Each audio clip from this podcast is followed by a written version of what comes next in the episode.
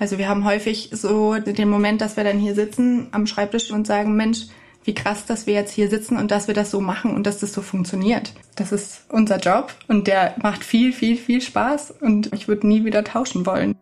Auf eigenen Wegen. Das ist der Podcast rund um die Themen kreatives Business und Selbstständigkeit von der Gründerwerkstatt Neu-Delhi der Bauhaus-Universität Weimar.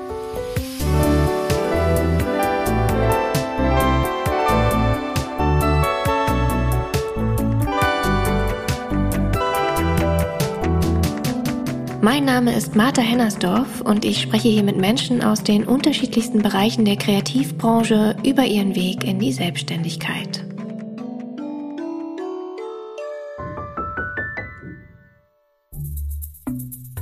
Allen meinen InterviewpartnerInnen gemeinsam ist ihre Studienvergangenheit hier an der Bauhaus-Universität in Weimar verteilt über die Bereiche Medienkunst, Mediengestaltung, Architektur, visuelle Kommunikation, Produktdesign und freie Kunst. Auch ich habe hier in Weimar Medienkunst, Mediengestaltung studiert und stand danach, wie die meisten von uns, erst einmal vor vielen Fragen. Selbstständigkeit ja oder nein und wenn ja, was sind die ersten Schritte und worauf kommt es da genau an? Umso spannender ist es für mich hier in diesem Podcast mit meinen Studienvorgängerinnen über ihren Weg in die Selbstständigkeit zu sprechen. Was sind ihre Herausforderungen, Lösungen, Anforderungen und Tipps rund um die Selbstständigkeit in der Kreativwirtschaft? In dieser Folge bin ich zu Besuch in der Parzelle 34, einem Büro für grafische Gestaltung in Weimar. Gegründet wurde es von den beiden Gestalterinnen Melissa Harms und Nele Schacht vor mittlerweile knapp drei Jahren. Ich sprach mit den beiden unter anderem darüber, was eine gute Zusammenarbeit ausmacht und warum man gewissermaßen verheiratet ist, wenn man eine gemeinsame Firma hat. Es geht um die Vorteile der Selbstständigkeit, um Herausforderungen und Hilfen im Gründungsprozess und darum, dass das große Ziel oft gar nicht so schwer zu erreichen ist, wenn der Weg in kleinen Schritten erfolgt. Nele hat sich auf den Bereich Illustration und Animation spezialisiert. Nach ihrem Medienkunststudium an der Bauhaus-Universität lebte sie eine Zeit lang an der Ostsee und studierte an der Hochschule Wismar Kommunikationsdesign und Medien.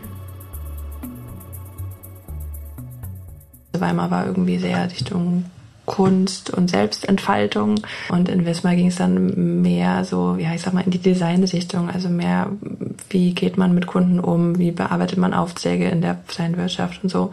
War alles bisschen praxisnah und irgendwie so die Verbindung fand ich ziemlich gut aus beiden Welten.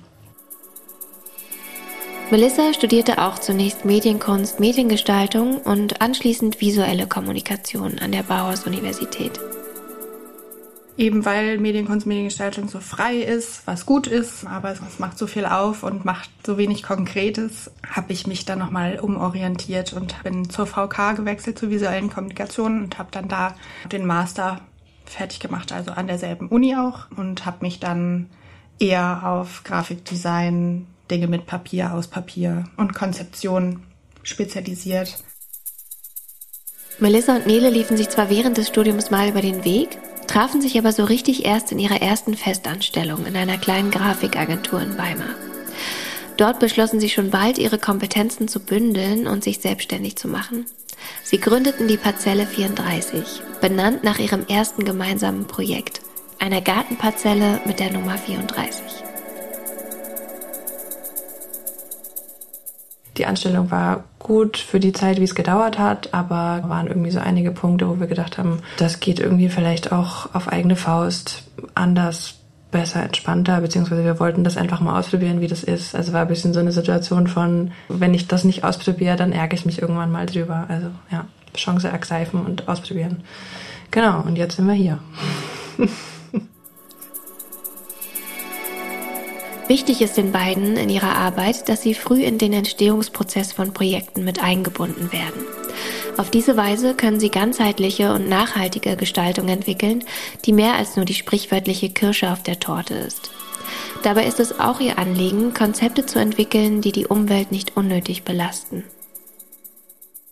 Man sagt immer, man ist ein Beruf für grafische Gestaltung. Eigentlich geht es darüber hinaus, über dieses reine, wir machen irgendwie Dinge schön, sondern uns ist es immer sehr wichtig, von Anfang an in ein Projekt einbezogen zu werden und das große Ganze zu sehen und zu verstehen, warum die Leute Gestaltung oder Kommunikation wünschen und das Ganze dann ähm, so nützlich wie möglich für alle zu machen, für die Auftraggebenden, wie auch für die, die es nachher betrachten sollen oder die davon angezogen werden sollen oder die damit was machen sollen, Informationen bekommen sollen.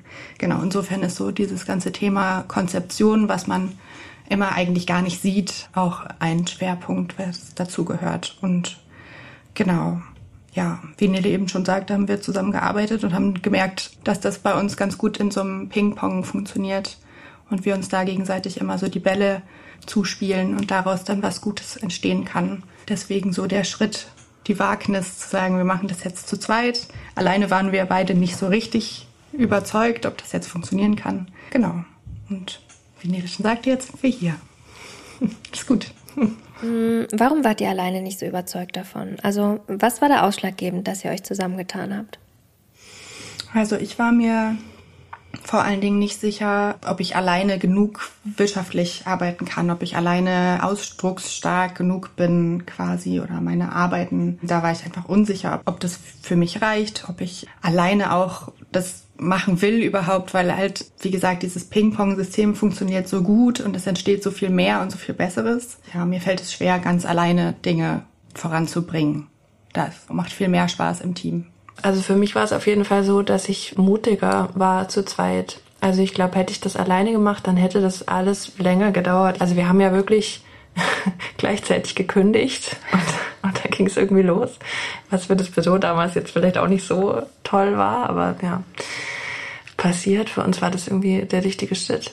Und genau, ich glaube, ich hätte dann vielleicht eher eine Anstellung Stunden reduziert und, und hätte dann versucht, mir das nebenher aufzubauen, wobei ich auch da gemerkt habe, dass es schwierig ist. Also ich habe am Ende in der Anstellung nur noch vier Tage die Woche gearbeitet ähm, und dann sagst du ja, wenn du noch weiter reduzieren willst, muss zum einen der Arbeitgeber das mitmachen und zum anderen ist es trotzdem, habe ich da dann so gemerkt, so richtig kommt man nicht voran oder für mich hat das zumindest nicht funktioniert. Also ich habe den diesen klaren Cut gebraucht, ähm, dass ich irgendwie sage, okay, ich bin jetzt all in, wir sind jetzt selbstständig, wir, wir machen das jetzt und wenn es nicht funktioniert, denken wir uns was anderes aus. Ähm, genau, und das war aber zu zweit auf jeden Fall, ähm, war ich mutiger.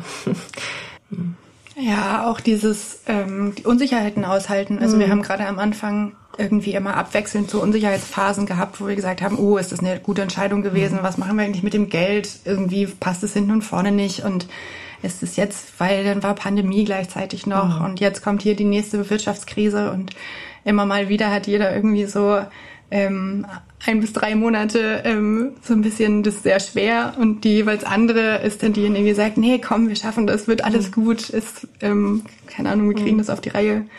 Und gleichzeitig ergänzen sich unsere Schwerpunkte auch im so Arbeitsstruktur-Kontext. Also Nele ist, würde ich jetzt auch wieder sagen, sagt was anderes, aber mhm. eher die stillere Person im Hintergrund, hat aber einen sehr guten Plan hinter allen Dingen, ist sehr gut darin, Dinge aufzunehmen, aufzuschreiben, zu strukturieren, abzulegen, zu ordnen. Fällt mir manchmal nicht ganz so einfach und ich mag gerne Präsentationen vorbereiten, halten, moderieren, Kundenkommunikation machen und so. Ähm, genau, das ergänzt sich auch ganz gut. Gleichzeitig so Buchhaltungssachen und das ist da auf jeden Fall zu zweit als Selbstständiger einfacher, weil man halt nicht alles, was hinter dem ganzen Kreativen noch kommt, alleine machen muss. Und hat sich das dann so ergeben, quasi im Arbeitsprozess, dass jede so ihre individuellen Stärken dann eingebracht hat? Quasi, ja. Das war schon in der Agentur damals irgendwie ähnlich. Also auch da, wenn wir Projekte gemeinsam gemacht haben, war das häufig so, dass wir auch schon in dieser Art zusammengearbeitet haben. Und ich glaube, da haben wir uns auch viel drüber unterhalten, dass das halt wertvoll ist, dass man Menschen nach ihren Neigungen und Fähigkeiten mitnimmt und nicht quasi jedem, jeder irgendwie was aufzwingt, was man nachher gar nicht kann und weil man irgendwie in so einem Leistungsding drin ist und äh, jeder muss jetzt aber genau das immer gleich machen. Ähm, viel klüger, wenn man halt sagt, hey, du kannst das besonders gut, mach das, weil das macht dir Spaß und du kannst es gut und dann ist es viel einfacher für alle. Und wir haben da einfach sehr viel drüber gesprochen. Das macht, also macht uns auch aus. Wir sind über diesem ganzen Geschäftspartnerinnen-Ding ja auch noch Freundinnen und haben Deswegen der Name Parzelle 34, einen gemeinsamen Kleingarten. Ähm, und einen kleinen gemeinsamen Freundeskreis. Und über das alles haben wir uns am Anfang sehr viel unterhalten, dass wir uns weiterhin sehr, sehr viel unterhalten müssen, damit wir all diese Rollen auch miteinander hinbekommen und sich fortwährend jede in ihrem beruflichen Kontext eben auch wohlfühlt. Also viel sprechen und reden und kommunizieren und Feedback geben spielt da eine Rolle, um auch dadurch dieses Ping-Pong, man wird halt immer besser und sicherer am Ende. Und das macht immer mehr Spaß. Da würde ich noch dazu fügen, dass wir, glaube ich, beide auch gut einen Schritt zurückgehen können oder so loslassen können. Sind wir vielleicht auch besser geworden mit der Zeit? Ja. Aber dass man halt auch Aufgaben loslassen kann, wo man merkt, okay, es ist mir vielleicht jetzt nicht, oder der anderen Person ist es wichtig, dass es irgendwie auf eine bestimmte Art und Weise gemacht wird, dann macht die das einfach und ich selber halte mich da jetzt irgendwie sauer oder sage am Rande was dazu. Also so Kritikfähigkeit loslassen und das sind, glaube ich, viele wichtige Punkte. Es ist wichtig, dass man auch auf zurückliegende Sachen, Projekte, Abläufe guckt und sich fragt, was war da gut, was war da schlecht, was muss man vielleicht anpassen in Zukunft und was, was will man, sei es, was will man für Projekte akquirieren, wie will man seine Zeit aufteilen, was hat man ansonsten so in seinem Leben, was man irgendwie unter einen Hut kriegen muss und dann da auch so ein bisschen priorisieren und gucken, wie kriegt man alles unter einen Hut. Ja, es halt einfach viel reden. Wir sagen immer Beziehungspflege. So ein bisschen verheiratet ist man ja trotzdem, wenn man halt eine Firma zusammen hat. Nicht nur ein bisschen. Ziemlich. Ja. Ja. ja. Was sind da so die Ähnlichkeiten zu einer Ehe? Mm, naja, man, man ist halt, also so ein bisschen ist man irgendwie füreinander verantwortlich trotzdem, ne? weil das, das steht und fällt mit der anderen Person, die ganze Sache. Kommunikation ist wichtig, man muss drüber reden, was man will und das irgendwie so aushandeln, wie man das zusammen unter einen Hut bekommt. Hast du noch was? Naja, man sieht sich halt zwangsläufig irgendwie viel und muss mhm. alle guten und schlechten Dinge, die man irgendwie so hat, auf den Tisch bringen und auch da Launen aushalten oder mittragen und wie gesagt eben dieses genau sich gegenseitig stärken, auch wenn es mal schwerer fällt und auch wenn es oft schwer fällt oder ein Thema ganz besonders einen gerade runterzieht, das mittragen. Und gleichzeitig ist es aber eben so, dass man auch so Erfolge einfach unendlich genießt und das schweißt immer noch mal einmal mehr zusammen und macht froh und Spaß, wenn man dann was Gutes erreicht hat und das zusammen durchlebt. Hm. Ja, und eben genau, man verlässt sich auf die andere, finanziell, beruflich. Also man lässt sich ein auf etwas, weil man sagt, hey, ich mache das nur mit dir und mit niemandem anders. Und auch das, auch hm. diese Punkte kamen schon, wenn man mal mit anderen zusammengearbeitet hat, auch so Zweifel, Eifersuchtsmomente fast. Willst du jetzt lieber eigentlich mit denen zusammenarbeiten? Reich ich dir? Bist du noch sicher in der Sache? Müssen wir die Beziehung öffnen? ja. Auch da offene Kommunikation hilft immer. ja. Melissa und Nele treffen sich regelmäßig zu einer Klausurtagung, wie sie es nennen. Da halten sie Rückschau über ihre Projekte und besprechen, was gut und schlecht gelaufen ist. Sie sprechen über ihre Finanzen, darüber, was sie anschaffen und wieder loswerden müssen, wie ihre Arbeitsorganisation aussieht und ob sie mit ihren Arbeitszeiten zufrieden sind. Auch das gehörte dazu, dass wir einfach sagen, man schleppt nichts mit sich rum, sondern wenn einen was bedrückt oder einem was auf dem Herzen liegt oder man Besprechungsbedarf hat, dann einfach raus damit, weil alles andere macht einfach auch den Arbeitsablauf so behäbig und langwierig und irgendwie genau, man muss nichts Belastendes mit sich schleppen. Also genau. Und das mhm. funktioniert gut. Am Anfang war das mal so, dass wir diese Klausuren oder ja Besprechungen alle Vierteljahr gemacht haben. Das hat dann, also ist jetzt in letzter Zeit nicht mehr so gewesen, weil ich ein Kind bekommen habe. Und dann war ich einfach zum Teil auch raus oder ja, meine Zeit ist, ist anders aufgeteilt. Und genau diese, diese Sachen zwischendurch, das ist vielleicht so die Besonderheit, wenn das aus einer Freundschaft heraus so sehr gewachsen ist. Die Firma zwischendurch sagt halt dann immer eine, ich habe das Gefühl, wir müssen mal wieder Freundschaftszeit haben, wo wir halt vielleicht ganz bewusst nicht über die Arbeit reden, sondern einfach ja im Garten buddeln oder einen Kaffee zusammen trinken und über alles andere reden, nur über nicht Projekte. Und am Ende kommt man dann natürlich trotzdem auch da drauf, weil sich es einfach so nicht trennen lässt. Aber der Fokus ist dann halt ein anderer und sowas ist, finde ich, zwischendurch auch nötig. Hm. Ihr habt es vorhin schon mal ein bisschen anklingen lassen. Ähm, was hat euch denn konkret dazu bewogen, aus der Festanstellung rauszugehen und euch selbstständig zu machen? Also ich persönlich, ich habe vorhin dir schon außerhalb der Aufnahme erzählt, dass ich ähm, schon während des Studiums viel Zeit im Neu-Delhi verbracht habe, auch mit anderen Gründungsideen und immer in diesem Gründerinnen-Kontext irgendwie dabei war und das immer schon spannend fand. Und ich mir das eigentlich schon immer vorstellen konnte, irgendwas auf eigene Faust zu machen. Für mich war der ausschlaggebende Punkt, dass einige Dinge in der Anstellung ein bisschen rückständig für meine meine Ansicht von wie Beruf sein kann oder welchen Teil Beruf einnehmen sollte in einem Leben behandelt wurden und die Prozesse sehr langwierig waren, behäbig waren, Kritik nicht gut aufgenommen wurde, also oder nicht gut aufgenommen war in Ordnung, aber nicht verarbeitet wurde, so wie ich das vielleicht gerne gehabt hätte. Und dann war es eher so die Entscheidung, wenn nicht jetzt, wann dann? Und wenn man schon mal jemanden gefunden hat, wo man sagt, das könnte jetzt meine Partnerin für mein Berufsleben sein, dann genau, habe hab ich gedacht, los geht's. In der konkreten Situation war es für mich auch die Abwägung, ich will gerne was anderes machen, als in dieser Anstellung zu bleiben.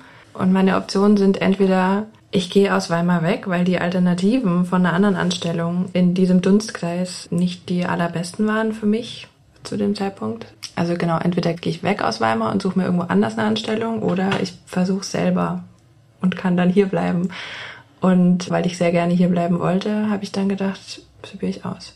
Und ich glaube, für mich, diese ganze Illustrationsgestaltungssache schwebt eigentlich schon so lange in meinem Kopf rum. Eigentlich, glaube ich, war mir das schon sehr, sehr, sehr früh klar, dass ich das gerne machen will. Ich war immer in so einem Umfeld, wo das nicht richtig üblich war. Ich hatte da nicht so viele Vorbilder, sondern es war immer eher die Erzählung, streng dich an in der Schule, mach eine vernünftige Karriere und hab dann später einen sicheren Job. Und sicherer Job hieß nicht, brotlose Kunst zu machen.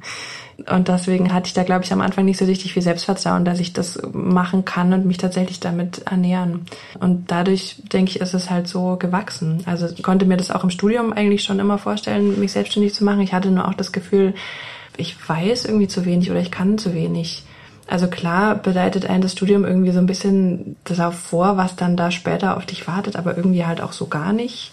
Und ich persönlich habe diese drei Jahre in der Anstellung gebraucht, um es war einfach nochmal so ein Kapitel, wo ich noch ganz viel gelernt habe. Also einfach ganz praxisnahe Dinge, die es im Studium jetzt nicht so gab. Und ich habe auch, gibt ja viele, die dann im Studium schon nebenher Aufträge machen, selbstständig sind und so. Ich habe das so ein bisschen gemacht, aber nie jetzt richtig verfolgt, weil mir, glaube ich, auch da das Wissen so ein bisschen gefehlt hat, oder das Netzwerk oder auch der Mut, das irgendwie weiter zu verfolgen. Erst als dann so die Gelegenheit da war, habe ich die Chance ergriffen. ja. Ganz am Anfang ihrer Selbstständigkeit standen Melissa und Nele auch erst einmal vor einem Berg an Fragen und Aufgaben. Umso wichtiger war es für sie, sich Hilfe zu suchen, zum Beispiel für ihren Businessplan. Ich saß am Anfang vor dem Businessplan, vor der Lerntext und dachte, oh Mann, wie soll das eigentlich gehen? Also wir haben uns für einen Gründungszuschuss beim Arbeitsamt beworben, dafür braucht man einen Businessplan. Und ich habe gedacht, wie will keine Ahnung von gar nichts. Und am Ende war es nicht so schwierig und wir waren halt bei so einem Seminar bei von der Text oder der Tag, ich weiß nicht mehr genau. So und danach wusste ich, was ich machen muss. Und alles, was man machen muss, ist sich anmelden und dahin gehen. Also ja, es ist, äh, glaube ich, wie mit so vielen Dingen im Leben. Es hört sich erstmal so viel an und so kompliziert alles, wenn man ein Unternehmen starten möchte oder gründen möchte. Da kommen so viele Sachen auf einen zu, wo man überfordert ist und die man gerade als eben Kreative aus einem kreativen Studium heraus vielleicht noch weniger Kontakt mit hat. Also ich habe so erlebt, dass in unserem Studium wenig über, wie arbeitet man dann eigentlich danach, wie verdient man Geld, welche Steuern muss ich zahlen, welche Versicherung brauche ich, wie schreibe ich ein Angebot, wie geht es überhaupt, wo kriege ich dafür Infos. Alle diese Dinge haben auf jeden Fall gefehlt. Dann bin ich irgendwann ans Neu-Delhi geraten mit der ersten Gründungsidee eben und da wurden ja dann schon viele Seminare angeboten oder es gab viel Know-how durch die Mitarbeitenden dort oder durch Fachliteratur, die da einfach rumstand und durch auch gleichzeitig die Kommunikation mit anderen Gründern und Gründerinnen. Und wie Nele eben schon sagte, die Text und die Takt. Wir haben das auch nicht gemacht. Man bekommt eigentlich glaube ich, jetzt so eine Art Mentor dort und wird so richtig komplett durch so einen Gründungsprozess durchgeführt mit einem Menschen an einer Seite. Wir sind erstmal nur wust zu irgendwelchen Seminaren gegangen, weil eben auch da wieder das als Kreativschaffende häufig einfach anders läuft, als, sag ich mal, wenn man jetzt eine Tischlerei aufmachen will oder ein Geschäft für XY-Ware. Da sind noch ganz andere Fragen wie, wie läuft das mit der Künstlersozialkasse, welche Abgaben muss ich wie zahlen, welche Steuersatz verlange ich, bin ich jetzt 7%, 19%, alle diese Dinge. Da weiß das Text auch nicht unbedingt weiter. Dann haben wir viele Bücher gelesen, verschiedene, aus mhm. diesem ganzen, wie macht man sich selbstständig als Designerin oder Designer. Nele hat, ist zur Illustrationenorganisation mhm eingetreten. Also Berufsverbände helfen dann auch immer weiter. Auch das habe ich zu spät irgendwie verstanden, dass das hätte sich als Studentin schon viel mehr gelohnt, weil einfach die Beiträge günstiger sind und das Beratungs- oder Informationsangebot einfach eigentlich sehr gut. Ähm, genau, also Illustrationenorganisationen sei da genannt, der AGD, der BDG, die geben viel Hilfestellung. Und ansonsten ist es tatsächlich viel selbst recherchieren, rausfinden, aufschreiben, nochmal durchlesen und nochmal durchlesen, nochmal verstehen und nochmal sortieren und ja. Und was uns, glaube ich, am Anfang immer geholfen hat, ist, vor diesem Berg an Dingen zu stehen. Er schlägt einen und dann haben wir uns daraus einfach viele kleine Berge gemacht und das immer in so Pakete gepackt, weil sonst ähm, schafft man das einfach nicht, alles zu verstehen oder zu, anzugehen. Also ein Schritt nach dem anderen und dann am Ende steht man dann hinter diesen ganzen kleinen Bergen, die irgendwie den großen ergeben und das ist ganz froh, dass man das alles geschafft hat. Aber genau. Ach ja, und was noch wertvoll ist, was wir auch jetzt versuchen immer zu tun, ist mit anderen Kreativen, die schon etwas weiter selbstständig sind, einfach die ansprechen, fragen, wenn man Fragen hat. Bei einigen kommt, ich habe keine Zeit dafür, in meinem Arbeitsprozess gehe ich unter. Oder es gibt Menschen, die teilen einfach viel Informationen und so eine offene Kommunikation, auch da wenig Konkurrenzdenken, das hilft immer nicht so. Wissen, was man einmal erlangt hat, einfach nur für sich zu behalten, weil man Konkurrenzangst hat, weiß ich nicht. Also ich unterstütze lieber junge Leute oder andere Leute, mit Wissen, was ich schon sammeln durfte. Eigentlich habe ich da, glaube ich, vor allem gute Erfahrungen mitgemacht, an andere zu fragen, die schon ein paar Schritte weiter sind. Also ich habe das, glaube ich, selten erlebt, dass wirklich jemand gesagt hat, nee, äh, erzähle ich dir nicht. Also ja, vielleicht ein, zwei Mal. Ja, ähm, aber ja, die, die allermeisten teilen eigentlich gerne Wissen, finde ich immer. Und genau, es war dann halt irgendwann das Netzwerk auch so ein bisschen größer und wir kannten irgendwie Leute, die das mit der Selbstständigkeit schon ein bisschen länger machen. Alleine so Sachen wie, was hast du für einen Steuerberater? Kannst du irgendwen empfehlen, der halt auch kleine Fische nimmt, wo man noch keine GmbH sein muss mit, weiß ich nicht, wie viel Euro Startkapital.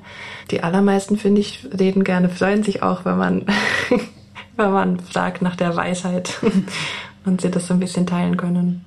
Was war denn so eine besondere Herausforderung für euch im Gründungsprozess? Also die erste Herausforderung war, das fing schon bevor wir die Anstellung gekündigt hatten an für mich, dass man halt sich darüber Gedanken macht, wie sieht der erste Schritt danach aus. Wenn man aus dem Angestelltenverhältnis raus kündigt, wird man erstmal automatisch vom Arbeitsamt drei Monate gesperrt.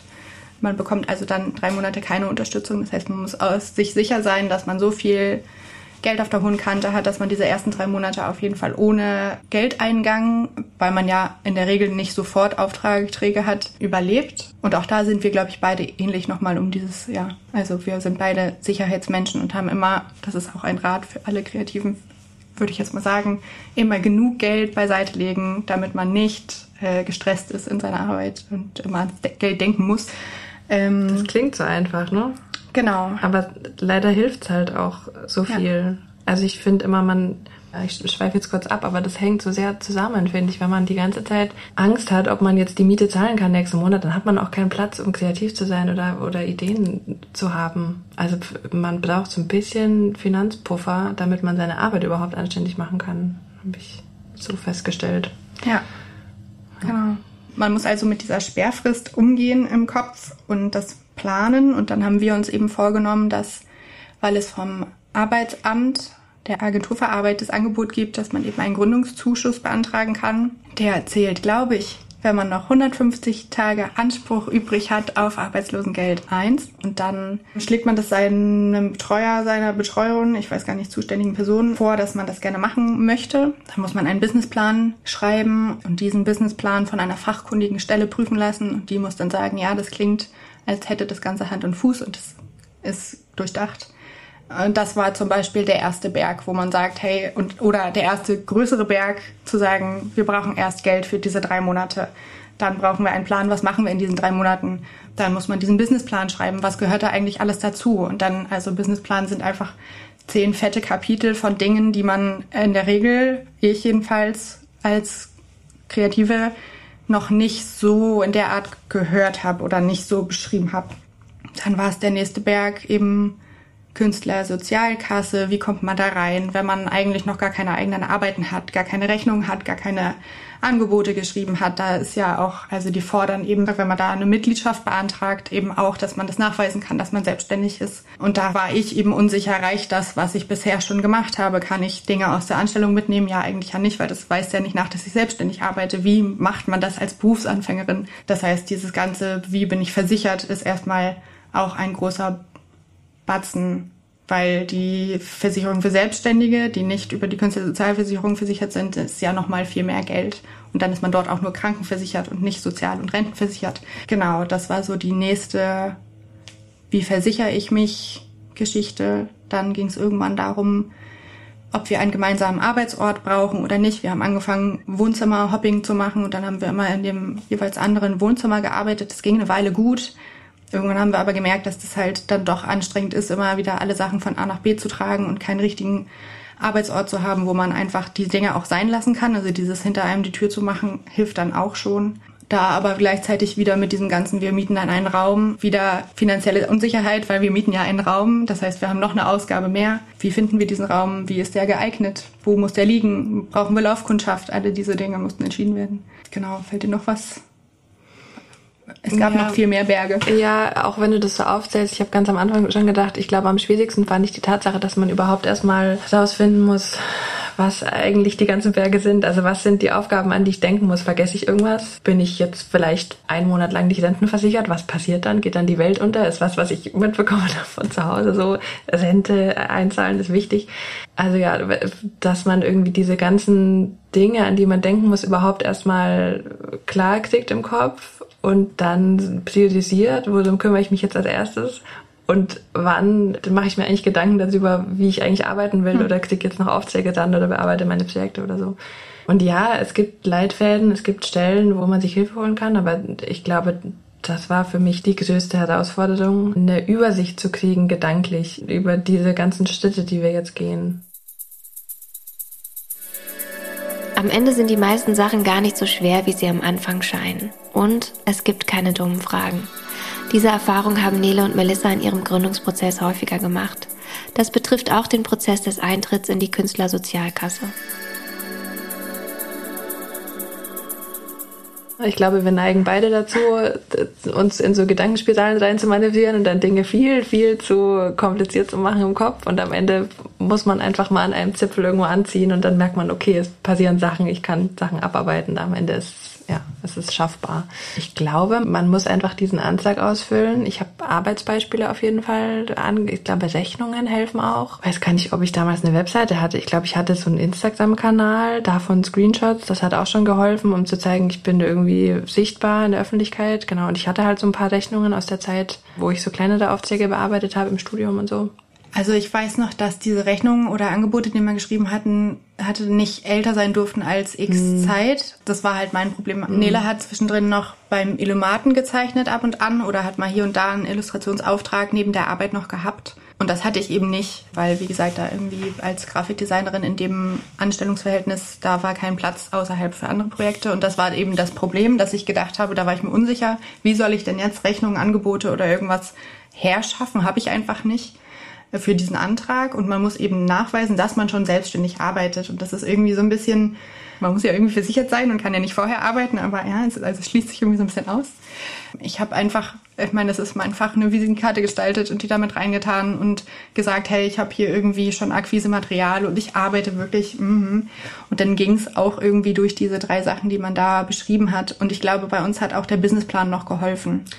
Stimmt, weil ja. wir dann durch diese Vorbereitung mhm. ähm, und die, den Gründungszuschuss von der Arbeitsagentur, glaube ich, und sowas nochmal so eine Bestätigung hatten, dass wir das wirklich jetzt mhm. Vollzeitberuflich tun. Also es gibt aber Mittel und Wege und auch da einfach nachfragen, entweder andere Menschen fragen, wie sie es angestellt haben oder selbst da mal anrufen, welche Wege gibt's denn vielleicht noch. Also dieses ganze Dinge mit sich selber ausmachen und ganz lange immer so selber, das habe ich auch gelernt, dass das nicht hilft. Also lieber immer raus damit. Es gibt keine dummen Fragen. Es gibt dumme Antworten, viele. Auch mit denen muss man umgehen können. Man kriegt nicht sofort die besten, aber genau, einfach Menschen fragen und gerade heraus. Und auch da helfen mit Sicherheit Berufsverbände auch, die dann sagen, wie kommt man da am besten rein. Wie habt ihr euer Netzwerk aufgebaut? Und wie pflegt ihr das? Also ganz am Anfang, die ersten Aufträge, wo wir in dieser Gründungsphase waren und eben diese ganzen vielen Berge vor uns gesehen haben und eigentlich so arbeitsstrukturell erstmal Dinge vorbereiten mussten, da kamen dann trotzdem plötzlich viele Aufträge um die Ecke, unerwartet. Positiv überrascht waren wir beide. Und die kamen einfach aus so einem Freundeskreis Studiennetzwerk damals noch, wo dann einfach dadurch, dass wir das ganz am Anfang, und das ist auch viel wert, mhm. Einfach jedem Menschen, den man in irgendeiner Art und Weise trifft, auf die Nase zu binden, was man jetzt tut, dass man vorhat oder dass man jetzt selbstständig ist, was man macht, damit die Menschen das weitertragen können. Oder also jeder hat eigentlich in, in irgendeiner Art und Weise in seinem Umfeld immer noch jemanden, der dann davon Gebrauch machen könnte, was man als Dienstleistung anbietet. Insofern dieses Tue Gutes und Rede darüber ist auf jeden Fall eins, was zu dieser ganzen Netzwerkaufbau und Pflegesache gehört. Und das führte eben dazu, dass wir die ersten Aufträge generiert haben und dadurch über diese Aufträge eben auch wieder unser Netzwerk erweitern mhm. konnten. Da war über einen Freund von Nele, mittlerweile gemeinsamen Freund, würde ich sagen, ein Auftrag für ein Museum dabei, welches wir jetzt zu unserem Kundenstamm zählen können. Und über dieses Museum kamen dann wieder weitere Aufträge aus dem städtischen Raum dieses Museums dazu man muss so ein bisschen die Waage halten. Ich habe auch schon Leute getroffen, die dieses Tool Gutes und darüber nicht so richtig gut beherrschen, sondern dann eher den Leuten latent auf den Keks gehen mit, mit dem, was sie da Tolles zu verkaufen haben oder was für eine tolle Idee sie haben. Also man muss schon so ein bisschen gucken, wen hat man da gegenüber und wie lange erzählt man jetzt über sich selber. Aber ja, grundsätzlich stimmt, war das der Anfang, dass wir den Menschen, die wir kennen, Freunde, Familie Bekannte ähm, gesagt haben, wir machen das jetzt. Wir haben ganz am Anfang, ich weiß nicht, ob das zum Website-Launch war oder eigentlich schon eher, haben wir ganz banal eine Rundmail geschickt an die meisten unserer Kontakte, wo wir dachten, die finden das irgendwie interessant, um zu sagen, hallo, wir sind jetzt selbstständig, wir machen das und das. Hier ist unsere Website oder hier ist unser sozialer Medienkanal. Guckt euch das doch mal an. Und darüber ging es los. Ich meine, alle kennen irgendwen anders, arbeiten vielleicht schon irgendwo oder sind selber auch selbstständig und kennen dann wen, der deine Dienstleistung gerade brauchen kann oder man bewirbt sich zusammen auf ein Projekt oder so. Gleichzeitig helfen auch solche Veranstaltungen von der Text von der TAG, weil man ja dort auch wieder mit Gründerinnen zusammensitzt, die auch ein eigenes Netzwerk haben. Und auch da spricht ja jeder darüber, was man vorhat. Und je nachdem, was man als Kreativschaffende gerade macht, können ja eben genau diese Gründerinnen davon vielleicht auch profitieren. Dann sind es, wie Nele eben schon sagt, man muss immer gucken, wie man so vor sich hat oder wie man so trifft. Aber alleine so private Geburtstagsfeiern bei Freundinnen, wo der Freundeskreis vielleicht mal ein anderer ist, spricht man ja zwangsläufig darüber, irgendwie, was die Menschen, die sich dort gerade treffen, beruflich machen. Und wenn man das dort auch anspricht, auch darauf sind jetzt mittlerweile Aufträge entstanden. Also einfach aus so privaten Gelegenheiten, Angelegenheiten, wo man jetzt irgendwie mit anderen Menschen zusammensaß. Dann ganz am Anfang, als wir uns gegründet haben, haben wir uns eben vorgenommen, dass wir nicht in diese klassische Konkurrenzsituation und wir sind noch eine weitere kleine Agentur im Weimarer Kreativraum und wir machen jetzt hier den Markt noch etwas kleiner und kämpfen alle um die gleichen Aufträge. Das ist uns wichtig gewesen, dass das irgendwie nicht der Fall ist oder weil wir das halt einfach eine blöde Art finden. Da haben wir andere Büros oder Selbstständige, die irgendwie mit uns in der gleichen Liga spielen, würde ich sagen, angeschrieben und einfach gefragt, ob wir mal einen Kaffee trinken wollen oder ein Bier und darüber sprechen, was unsere Professionen sind, was wir gut können, was die gut können, wo sich vielleicht Bereiche ergänzen können. Und somit hat man eben auch dieses im Notfall, also wenn mal jemand krank wird oder mal zu viele Aufträge auf einem Schreibtisch liegen, dann kann man sich die nachher irgendwie so zuschieben. Das war auf jeden Fall auch wichtig. Und dann daraus entstanden aus diesem einen Treffen ist eben die Idee, oder das Bedürfnis danach, dass man sich eigentlich regelmäßig mit anderen Kreativschaffenden aus eben dem Bereich Illustration, Grafikdesign, Fotografie, Webdesign, diese Schiene regelmäßig zusammensetzt, um zu besprechen, was für Aufträge hat man, wie ist der Arbeitsablauf, mit was kämpft man gerade, um dort zum Beispiel auch Steuerfragen zu klären, weil immer jemand schon andere ähm, Erfahrungen gemacht hat oder versicherungstechnische Sachen im befreundeten Büro wurde vor einiger Zeit eingebrochen oder sind dann halt einfach Gegenstände verschwunden. Daraufhin haben die eben wieder eine andere Versicherung abgeschlossen. Sowas erfährt man dann an so Abenden und das ist irgendwie sehr fruchtbar und gut. Und jetzt treffen wir uns einmal im Monat und setzen uns da zusammen. Das erweitert das Netzwerk auf jeden Fall auch noch. Und ansonsten, da sind wir nicht so richtig gut drin in dieser sogenannten Kaltakquise. Muss man immer mal ab und an sich halt ja auch trauen irgendwie und auf potenzielle Auftraggebenden zugehen. Wobei das eigentlich eine gute Sache ist, wenn man sich klar ist, was man gerne arbeiten möchte und welche Aufträge man gerne haben möchte, dann muss man proaktiv werden und am Ende sich vorstellen und sagen, hey, wir sind die Parzelle 34, ein Büro für grafische Gestaltung und wir wollen gerne gute Informationsvermittlung machen im Bereich von Bildung, Umweltbildung und Nachhaltigkeit und dann das einfach den Menschen sagen, wir können folgende Dinge gut, braucht ihr gerade irgendwie was von uns. Auch das gehört zum Netzwerkaufbau und Ausbau und Pflege dazu.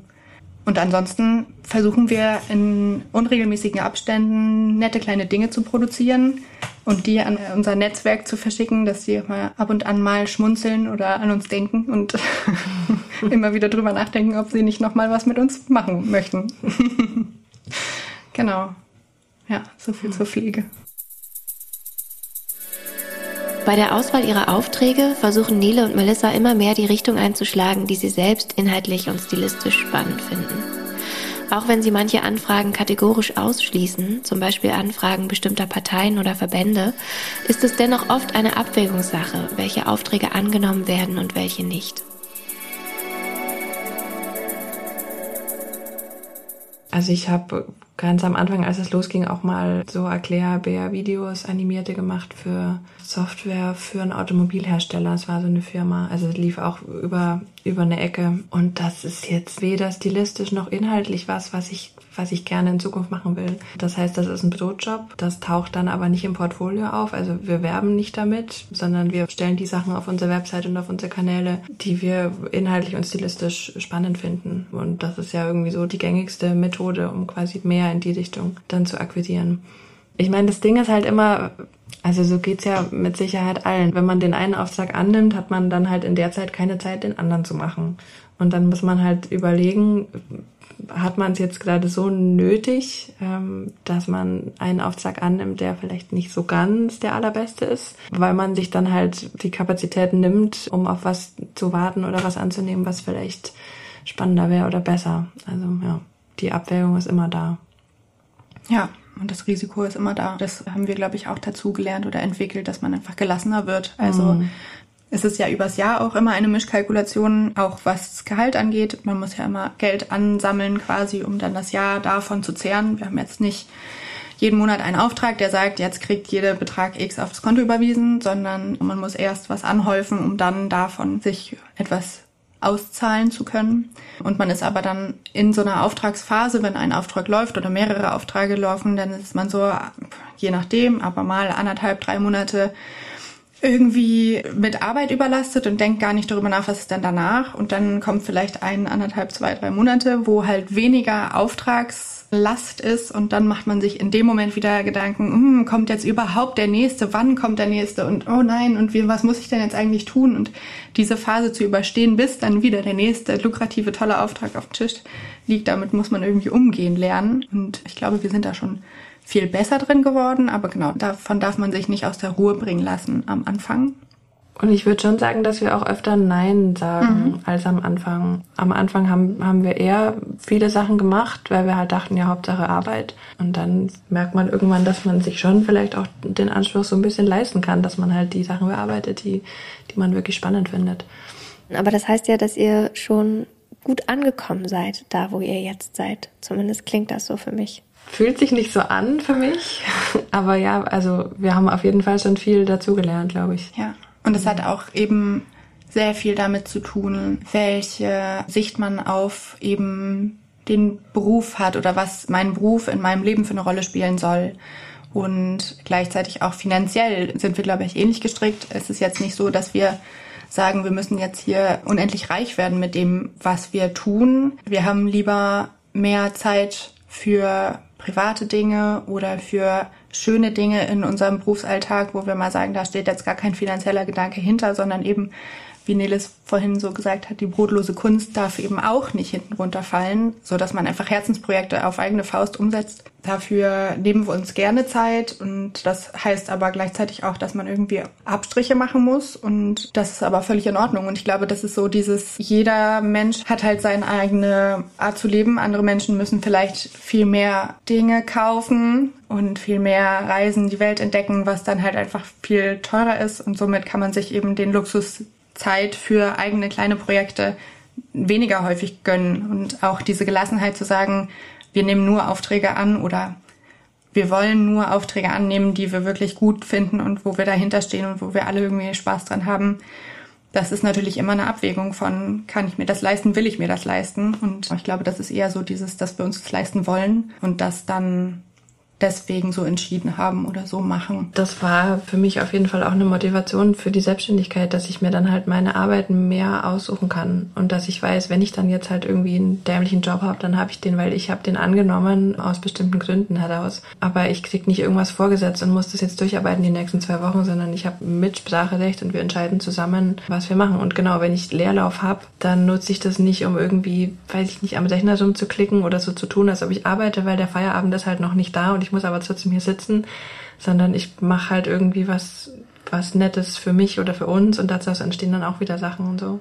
Und ich würde das noch so ein bisschen sehen, was du gesagt hast. Es ist jetzt ja auch nicht so, als ob wir am Hungertuch nagen. Nee, nee. Also wir könnten noch viel mehr arbeiten und viel mehr Geld verdienen, aber genau, wir entscheiden uns halt auch da für so eine Mischung aus. Wir machen Jobs, für die wir Geld bekommen und haben aber gleichzeitig den Freiraum für eigene Sachen, wo uns niemand irgendwie reinsieht. Ja, der Wert ist ein anderer. Also es ist anders, anders geschichtet. Äh, ja. Mir ist es viel wertvoller, eben entspannter im Alltag zu sein und nicht dem Job hinterherrennen zu müssen, nur damit ich Geld X auf dem Konto habe, auf jeden Fall. Weil eben Zeit ist Geld und Zeit, die man mit schönen Dingen verbringt, ist eben viel wert am Ende. Und gleichzeitig haben wir halt ja auch die Entscheidung getroffen, all in zu gehen, also zu 100 Prozent selbstständig zu sein und nicht irgendwie noch 20 Stunden irgendwo angestellt zu sein oder so.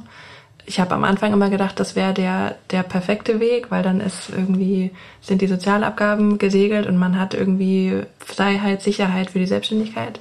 Aber ich bin eigentlich so, dass wir das so machen, weil du dann halt 100 Prozent deiner Zeit dir selber einteilen kannst und du musst nirgendwo sitzen für die Sozialabgaben, sondern du bist einfach mit deiner eigenen Haut dafür verantwortlich, dass es, dass es läuft und das, ja.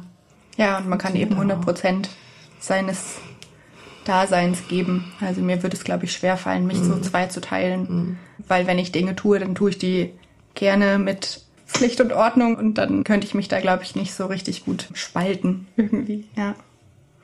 Mhm. Mhm. Mich würde mal noch interessieren, warum du sagst, es fühlt sich noch nicht so an, als wärt ihr angekommen.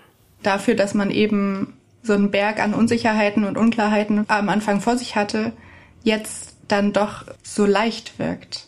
Also wir haben häufig so das, den Moment, dass wir dann hier sitzen und sagen, Mensch, wie krass, dass wir jetzt hier sitzen und dass wir das so machen und dass das so funktioniert. Man, man fühlt sich noch gar nicht erwachsen und angekommen und ist so plötzlich so, plötzlich ist es so. Und es war einfach vielleicht gar nicht so schwer, weil weil wir es einfach gemacht haben und dieses in diese kleinen Pakete gepackt haben und das zusammen einfach getan haben, ohne Zeitdruck, immer in einem Ablauf, wo wir sagen, das ist für uns genau angenehm, der Workload passt. Mal war es auch viel, aber man hat irgendwie alles so noch gar nicht so richtig verarbeitet, dass es eben einfach so sein kann, weil man eben vielleicht auch aus, also bei mir genauso aus einem privaten Kontext kommt, wo es nicht normal war, dass Menschen selbstständig waren, sondern immer angestellt und eben auch immer dieses sei fleißig, arbeite viel, guck auf deine Rente und guck, dass du genug zum Leben hast und so weiter und so fort. Genau, und jetzt macht man das einfach und das ist unser Job und der macht viel, viel, viel Spaß und ich würde nie wieder tauschen wollen. Und ich glaube, das ist so der Moment, jedenfalls für mich, wo ich das nachvollziehen kann, was Nele gesagt hat, dass sich das manchmal noch nicht so anfühlt, als wenn man so angekommen wäre, weil es halt, weil es ja manchmal viel zu schön scheint. Also mir geht es oft so, ich, ich fühle mich auch nicht erwachsen Früher habe ich Leute angeguckt, die 30 waren, und habe gedacht, Mann, sind die alt, die können schon so viel, die sind schon richtig weit und weise, irgendwie altersweise. Und jetzt bin ich 61 sogar schon und habe eine Firma und eine Tochter und bin irgendwie in diesem Erwachsenenleben drin, was ich früher immer schon so fertig fand oder sah so fertig aus, aber ja, so fühlt sich einfach nicht an. Aber es ist ja auch schön. Ich weiß nicht, ob irgendwann der oder ob für irgendwen der Punkt kommt, wo man denkt, okay, ich bin jetzt angekommen oder ich bin jetzt fertig oder ich bin genau da, wo ich wo ich hin wollte. Also in vielen Punkten bin ich ganz genau da, wo ich hin wollte. Das ist schon ziemlich cool. Aber ja, man findet ja auch immer irgendwie neue Ziele wieder oder neue Sachen, die man gerne ausprobieren will. Sonst wäre es ja auch irgendwie öde. Hm. Das ist echt schön, das freut mich total. Das ist auch ein inspirierendes Beispiel, dass es eben auch leicht sein kann. Ja, das ist, glaube ich, das, was du meintest. Warum sich halt nicht angekommen oder fertig anfühlt. Das sieht vielleicht von außen dann fluffig aus oder es ist vielleicht auch ein Talent, oder? Dass man so zurückgucken kann und denken kann, ja, eigentlich war das alles ziemlich gut. Aber es gab schon auch echte Scheißzeiten, wenn ich das so sage. Also, wo wir auch hart gezweifelt haben, ob wir das jetzt wirklich machen. Aber ja, am Ende Vielleicht ist es unser Talent, dass wir uns die guten Momente rauspicken oder dann immer wieder denken, nee, es würde aber schon. Und auch das ist ja wieder zu zweit leichter, was du vorhin schon meintest, dass man das halt abwechselnd, dann, wir sind abwechselnd zuversichtlich und dann, ja, passt es schon.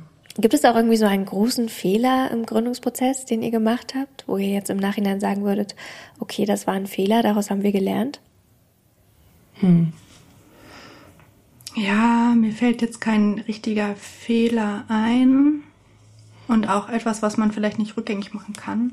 Aber genau, ich habe mir viel zu viele Gedanken gemacht mhm. und viel zu viel nicht geschlafen. Also eben solche Sachen wie manchmal, es beschäftigt einen dann einfach, dass man hinterfragt, wie funktioniert das alles und wie macht man das alles und es ist eine kluge Entscheidung gewesen, weil man ist einfach unsicher als Anfänger, Anfängerinnen. Aber das ist ja in vielen Bereichen des Lebens so, dass man irgendwie schlaflose Nächte hat und im Nachhinein eben darauf zurückguckt und sagt, hey, wenn man das sortiert angeht, ist das einfach zu handeln. Man erfindet ja das Rad nicht neu und man lebt ja auch immer noch in einem Land, wo man weich fällt im Falle des Falles. Also äh, selbst wenn man jetzt privat nicht unglaublich gut aufgestellt ist, aber eigentlich gibt's ja hier immer, auch gerade als Akademiker, in, in, immer einen guten weichen Boden. Also man hätte sich vielleicht gar nicht so stressen müssen an den ein oder anderen Punkten.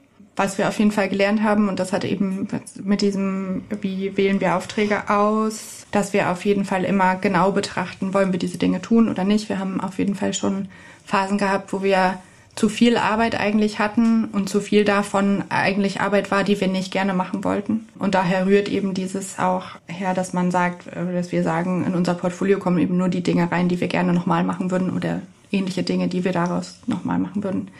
Ähm, und nicht die wir nicht, also Aufträge, die doof waren oder die Ergebnisse, die nicht zufriedenstellend waren für uns, kommen da nicht rein, weil sowas machen wir nicht nochmal. Ist kein Fehler, ist ein Prozess gewesen ähm, aus dem ich aber gut gelernt habe. Und eins sage ich noch, ist dieses immer alles selber machen wollen. Da bin ich sehr gut drin. Ich möchte alles selber machen und am besten alles verstehen. Hab jetzt aber verstehen müssen, dass ich bei solchen Dingen wie der Steuer nochmal hätte studieren müssen, um alles verstehen zu können. Und bin jetzt an dem Punkt, wo ich sage, nee, das darf einfach jemand anders machen und ich muss das nicht verstehen. Ich bin froh, wenn es jemand anders für mich versteht und erledigt. Und das ist auf jeden Fall etwas, was mich vielleicht auch gelassener macht und vielleicht mir jetzt mehr schlafende Nächte beschert, weil man halt sagt, hey, das, darum kümmert sich jemand anders. Ich muss mich zwar darum kümmern, dass sich jemand darum kümmert, aber das ist alles. Und ich muss mehr arbeiten dafür, dass die Person bezahlt wird, die sich genau. darum kümmert. Aber ja. Ansonsten müsste man dafür arbeiten, dass man es selber macht. Ja. Mhm. Ja, ja, ich finde ähm, die Frage nach den Fehlern auch immer schwierig, weil ich glaube, dass ich, ähm, denke ich, auch wieder so eine Bewertungssache. Und ich merke immer, dass ich generell nicht so viel mit der Vergangenheit hader, sondern mir eher eine Platte um die Zukunft mache. Und das zieht sich durch, nicht nur im, im Beruf, sondern auch im Privatleben. Von daher ist das für mich auf jeden Fall auch die Sache mit dem sich Gedanken machen um Sachen, die vielleicht passieren, aber wahrscheinlich halt nie passieren. Aber auch das ist, ist irgendwie ein ständiger Prozess, ja, so in, in meinem ganzen Leben, dass ich den einfach den Knopf ausmache und merke, wenn das so losgeht, dass ich mir dann sage, was wir jetzt zu einem geflügelten Wort gemacht haben, das sind ungelegte Eier, da muss ich noch nichts drüber nachdenken. Ich schalte den Gedanken einfach aus und mache was anderes. Mhm. Und da ist auch aber eben wieder das Gute an, an dieser Arbeit im Team, dass man sich das gegenseitig dann in dem Moment einmal von der Seele reden kann. Mhm. Ähm, und einfach sagen kann, folgendes Thema beschäftigt mich gerade und ich muss jetzt loswerden, weil sonst kann ich diesen Knopf nicht drücken, dass ich darüber nicht mehr weiter nachdenke. Und dann kann man auch das besprechen und zu den vielen ungelegten Eiern leben, die wir schon mal so gesammelt haben. Ja. In der Selbstständigkeit ist es essentiell, den Wert seiner Arbeit zu kennen und einen angemessenen Stundensatz zu fordern. Denn das Honorar muss alle Kosten decken. Das ist für viele am Anfang nicht so einfach, weil noch die Vergleiche fehlen. Für Nele und Melissa war es deshalb am Anfang vor allem wichtig, andere auf ihren Verdienst anzusprechen. Also direkt zu fragen, wie viel verdienst du eigentlich? Manche Leute reden da ganz ungern drüber, weiß ich auch. Ich versuche dann auch die Situation zu lesen, ob ich das sagen kann oder nicht, oder schick dann hinterher, wenn du nicht drüber sprechen musst, willst, in Ordnung. Ähm, aber grundsätzlich finde ich, ist einfach total gut über Geld zu reden, weil man dann einfach weiß, wo man ist und warum sollte man immer so schwimmen müssen. Also warum spricht man da nicht einfach drüber? Wir hatten es vorhin, befreundetes Büro, wir, wir konkurrieren zum Teil um die gleichen Aufträge. Wir machen da jetzt keine Preisabsprache, aber dadurch, dass wir die jetzt so ein bisschen kennen, wissen wir ungefähr, in welchem Bereich die sich bewegen und wir wissen, in welchem Bereich wir uns bewegen. Das sorgt auch einfach dafür, dass man sich nicht gegenseitig zu Tode unterbietet und am Ende keiner mehr von seiner Arbeit leben kann. Also ich finde, das ist einfach was, worüber man sprechen muss. Das ist wichtig. Ja. Und ja, zum einen erzählen andere, wie viel sie nehmen. Zum anderen gibt's ähm, von den Berufsverbänden auch Orientierungen. Also jetzt bei der IO zum Beispiel, die haben ähm, Umfragen gemacht unter ihren Mitgliedern und dann gibt's so verschiedene Preisbeispiele für Aufträge. Also was weiß ich, ich gestalte eine Grußkarte, Klappkarte, so ist der billigste Preis, so war der teuerste Preis und in dieser Spanne bewegt sich das irgendwie ungefähr. Sowas hilft sehr. Und dann kommt es aber natürlich auch immer auf den Kunden drauf an, wir machen das schon auch so, dass wir jetzt, wenn wir einen, wie sagt man denn, sozialen Auftraggeber haben, wo wir wissen, da ist einfach nicht so viel Geld dahinter, wir wollen aber gerne für die arbeiten, die mit unserer Arbeit unterstützen, dann ist der Preis halt auch mal ein anderer als für den dicken Autokonzern, der sich das einfach leisten kann. Auch wenn der jetzt nicht unbedingt vorkommt mehr in unserem Portfolio. Genau. Auch da wieder eine Mischkalkulation. Wollen wir was unbedingt machen und ist der Zweck ein guter, aber da ist nicht so viel Budget da, dann ist der Preis ein anderer als was, was eigentlich nervt oder Dulli-Arbeit ist, wo aber das Budget groß ist. So setzt sich das dann zusammen.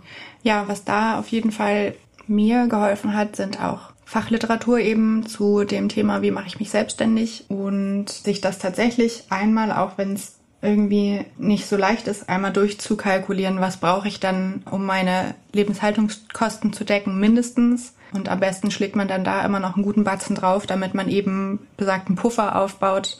In so Fachliteratur ist häufig ein ähm, Beispiel drin, wie man seinen Stundensatz berechnen kann gibt verschiedene Ansätze, teilweise sehr detaillierte Tabellen, wo einfach alle privaten und beruflichen Ausgaben aufgelistet werden.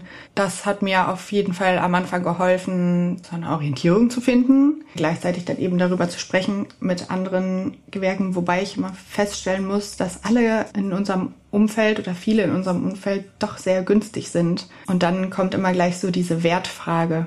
Also was ist dann eigentlich unsere Arbeit wert, gerade wenn man diesen ganzen Konzeptionsprozess mit, noch mit reinnimmt, finde ich, können viele Kreative eigentlich noch mal einen Tacken mutiger sein und noch was draufschlagen auf ihren Stundensatz in vielen Fällen. Man ist irgendwie an so einem großen Prozess beteiligt und die meisten, also gerade wenn es privatwirtschaftliche Dinge sind, hilft man diesen Unternehmen sehr viel weiter damit, dass man irgendwie deren Gestaltung übernimmt und die bereichern sich am Ende daran. Deswegen ist so dieses Thema Nutzungsrechte berechnen auf jeden Fall auch immer noch so ein Ding, obwohl das eben also mehr oder weniger sinnvoll ist. Kurz ein Beispiel, man berechnet Nutzungsrechte zum Beispiel, wenn man ein Logo für ein Unternehmen gestaltet, berechnet man einen, damit man sich an dem Gewinn des Unternehmens beteiligt, Nutzungsrechte nach bestimmten Faktoren.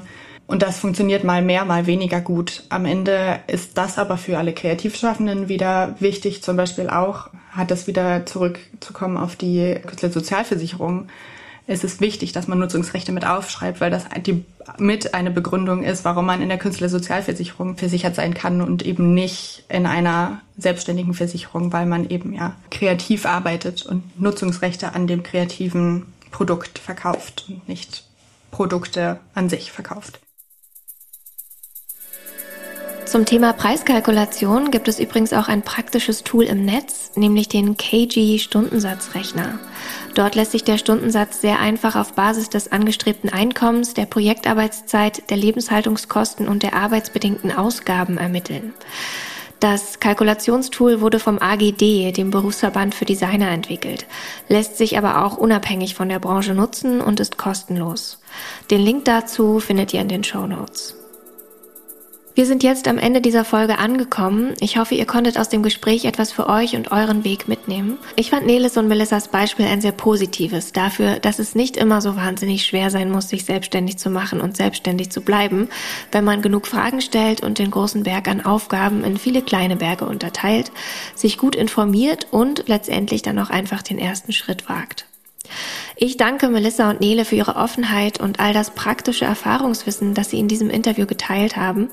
Ihr findet alle weiterführenden Links zu dieser Folge, zum Beispiel zu den Berufsverbänden, die Melissa und Nele angesprochen haben, ebenfalls in den Show Notes.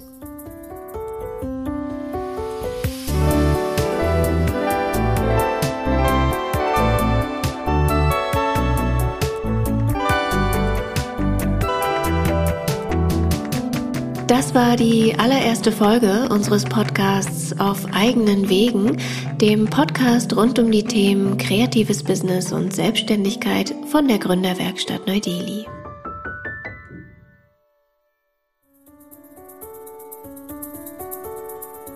Wenn ihr Studierende, Alumni oder Mitarbeitende der Bauhaus-Universität seid und euch selbstständig machen wollt, dann kommt doch gerne mal hier im Neu-Delhi vorbei und nutzt unsere Beratungs- und Unterstützungsangebote. Alle Infos dazu findet ihr auf LinkedIn, Facebook, Instagram und natürlich auf unserer Website. Alle Links findet ihr in den Show Notes.